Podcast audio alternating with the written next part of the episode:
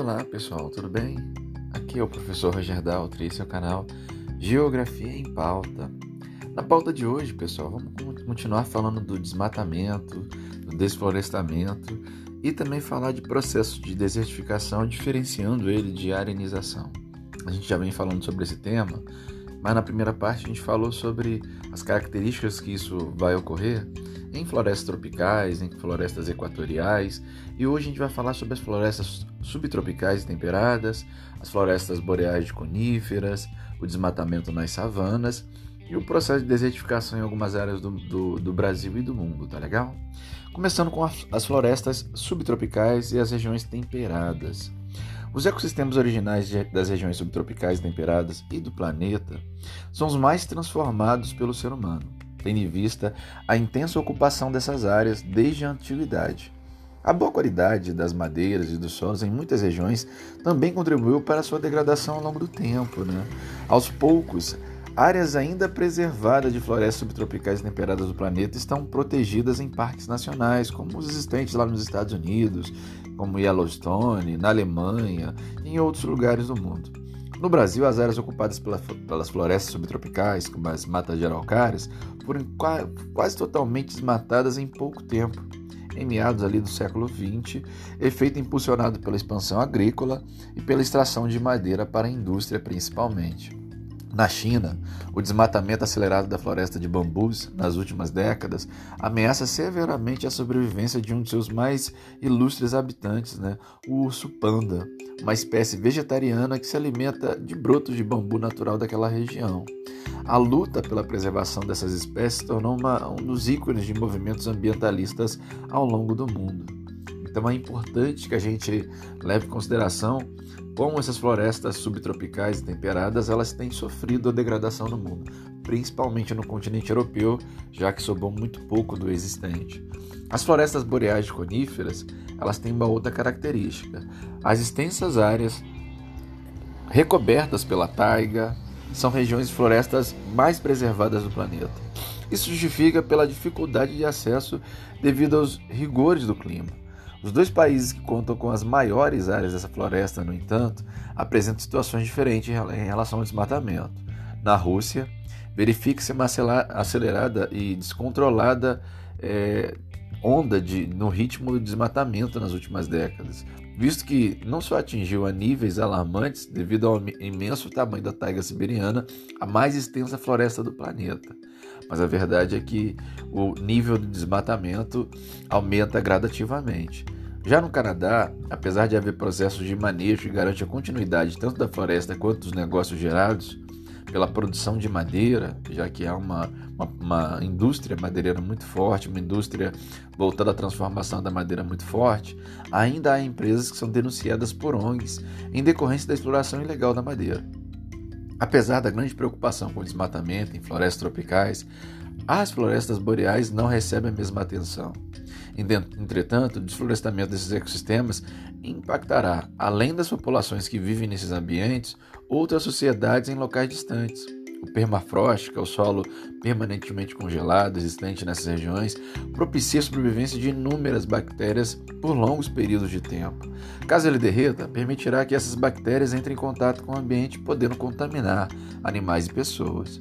Além disso, seu descongelamento também liberará grande quantidade de carbono para a atmosfera, o que poderá intensificar processos relacionados às mudanças climáticas, como o aquecimento global.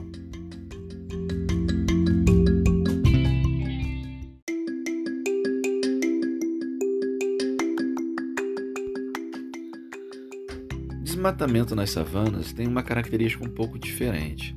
As savanas, de modo geral, são ameaçadas principalmente pela expansão agrícola. Grandes empresários do agronegócio desmatam vastas áreas desse bioma a fim de direcioná-los para o cultivo de monoculturas.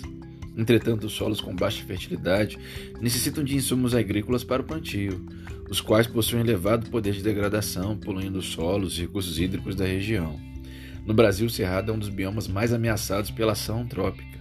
Aproximadamente metade dessa área desse ecossistema é, já foi afetado. É o segundo maior bioma brasileiro.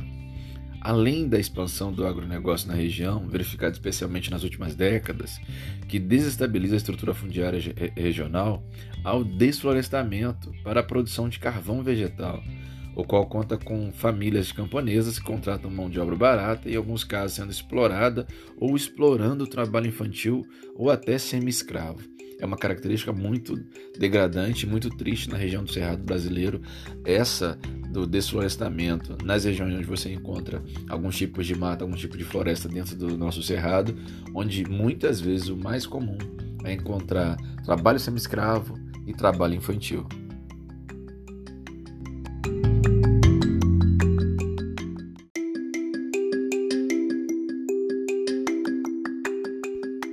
Os impactos ambientais presentes no Cerrado, podem ser citados principalmente o aumento na emissão de gases do efeito estufa, por queimadas intencionais, principalmente na abertura do, eh, de pastos, né? o uso excessivo de recursos hídricos para irrigação e poluição das águas superficiais e subterrâneas por agrotóxicos, a compactação dos solos pisoteados por rebanhos ou danificados pela laterização e pelas queimadas, né? Elevados índices de erosão superficial e o consequente assoreamento de importantes rios que compõem algumas das principais bacias hidrográficas do Brasil, ameaçando inclusive regiões vizinhas como o Pantanal Mato Grossense, a redução expressiva da biodiversidade local. Já lá no continente africano, as savanas são ameaçadas pelo processo de desertificação, ocasionando ocasionado pela ação antrópica como agropecuária, extração de madeira na região, principalmente nas áreas limítrofes aos domínios semiáridos e próximos aos grandes desertos. Já no caso das savanas na Índia e na Ásia como um todo, a situação é similar à brasileira, um agravante da pressão proporcionada pela superprodução local. A redução das florestas e a savana do mundo provoca expressivos impactos à biodiversidade global. E é importante que a gente comece a valorizar e olhar com outros olhos a região de savana no mundo.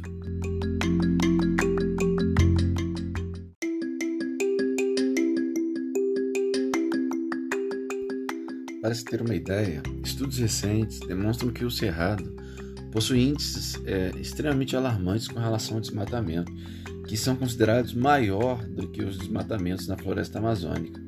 Isso deve ao fato de, de esse bioma ser bastante explorado pela pecuária e pela monocultura, principalmente de soja. Então, a expansão das atividades agropastoris na região centro-oeste brasileiro é extremamente significativa e alarmante. Não é à toa que esse domínio morfoclimático ou bioma, que é a região do Cerrado, se encontra entre um dos principais hotspots do planeta. Continuando, galera, falar sobre um pouco sobre desertificação. Né? A desertificação é um dos mais graves problemas ambientais na atualidade.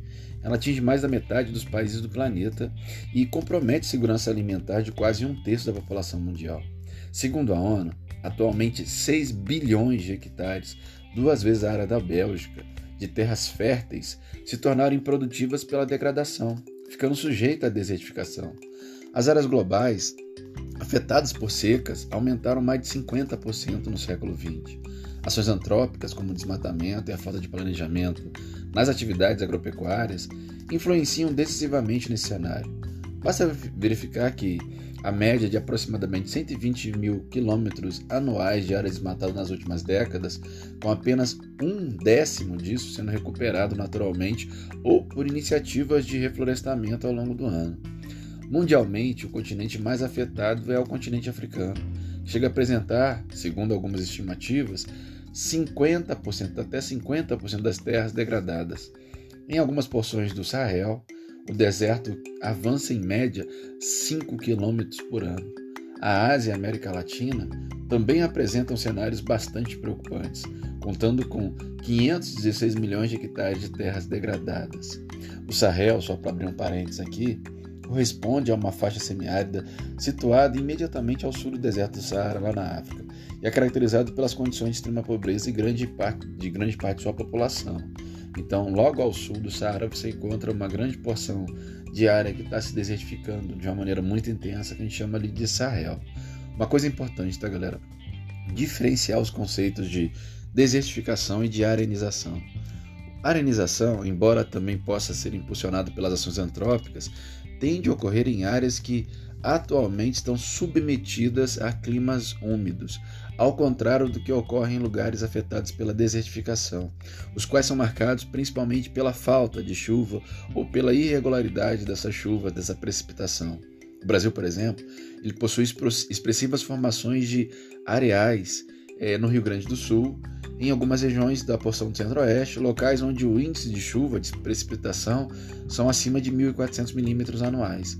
Então a arenização é, é diferente da desertificação, porque a desertificação diretamente está relacionada ao clima e à baixa pluviosidade, o processo de desertificação, que pode ser intensificado diretamente pela ação humana. Já a arenização também está ligado diretamente à, à, à ação humana, mas não necessariamente a questão climática, né? Não é o clima ali o preponderante, porque vai chover, muitas vezes até chover bem, e muitas vezes acelerando o problema. Mas a ação humana, a retirada da vegetação e os problemas relacionados a essa a dinâmica local que vão fazer com que o processo de sobrar só areia né, no final do, do, do, da, desse processo é, venha a ser o mais significativo. Então, entre desertificação e arenização, tem uma diferença muito grande, que é a quantidade de chuva que a gente vai verificar é, nessas regiões. Uma você vai ter uma quantidade muito pequena, na outra você vai ter uma quantidade bem razoável. Há um processo de desertificação no semiárido brasileiro. No Brasil, nas áreas, há áreas suscetíveis à desertificação. A gente tem até uma sigla para isso, ASD, áreas suscetíveis à desertificação, concentradas especialmente na região Nordeste e em, em algumas porções da região Sudeste, e se distribuem por cerca de 1.488 municípios e representam 15% do território nacional. Uma parcela dessas áreas já se encontra em processo reconhecido de desertificação, compondo aproximadamente 180 mil quilômetros quadrados. O processo de desertificação do semiárido brasileiro é impulsionado pelo desmatamento da caatinga, principalmente, para abrigar atividades econômicas como a pecuária e a agricultura irrigada. Os solos rasos e pedregosos desse ambiente não possuem a capacidade de restaurar naturalmente com facilidade, surgindo em algumas áreas degradadas paisagens semelhantes a desertos. A desertificação do Nordeste afeta principalmente os pequenos produtores e a população local, pois o regime de chuva, naturalmente irregular, é alterado, ocorrendo grandes períodos de estiagem. Com o objetivo de mitigar os efeitos eh, sociais da desertificação, são construídas as chamadas cisternas, que são construções abaixo do nível do solo que captam a água das chuvas, nas propriedades mais afetadas com a seca. O Instituto Nacional do Semiárido, o INSA, mapeou as áreas que são mais suscetíveis à desertificação no Brasil e as regiões que já estão passando por, por esse processo denominado de núcleo de desertificação na região do semiárido brasileiro. Então, galera, muito importante ficar atento que no semiárido brasileiro há um processo sim de desertificação, não de arenização. A questão lá está ligada às, às ações humanas, à degradação ambiental, à ação antrópica e também à escassez climática, à escassez de chuva, melhor dizendo, à, à irregularidade da chuva e aos baixos índices pluviométricos que são característicos dessa região. Pessoal, a gente fica por aqui. Obrigado pela audiência, pela paciência. Em breve a gente volta com outro tema, uma outra pauta importante de interesse geográfico, de interesse mundial. A gente fica por aqui. Fui!